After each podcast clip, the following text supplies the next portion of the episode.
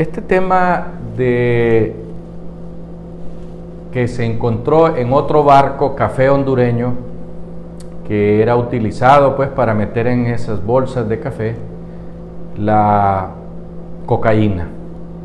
Es la cuarta vez que sucede en este año en esta administración.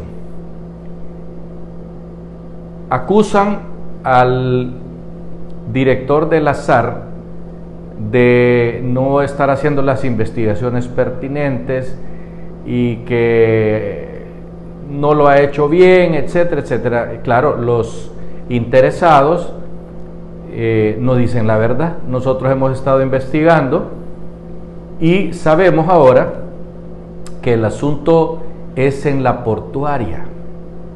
Ahí es donde cargan el buque y de ahí es que sale ya en las bolsas de, de café el producto que se vende en Europa como pan caliente, las drogas.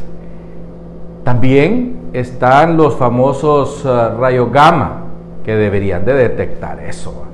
Y esos están en manos de las autoridades norteamericanas, porque en, Puerto Cortés hay una aduana norteamericana y todas las cosas pasan por ahí, entran y salen por ahí. De manera tal pues que si la portuaria y los rayos gamma no están detectando que los las cuatro embarques que han sido detectados tanto en Italia como en España eh, es porque hay negligencia o compadrazgo. Nosotros no podemos decir ni fu ni fa, porque lamentablemente este asunto de las drogas es un asunto muy delicado que viene desde atrás. Esto no es que empezó en este gobierno, no, no, esto es, es eh, ya un asunto que ha estado en manos de los gerentes o directores de la portuaria por año, ¿verdad?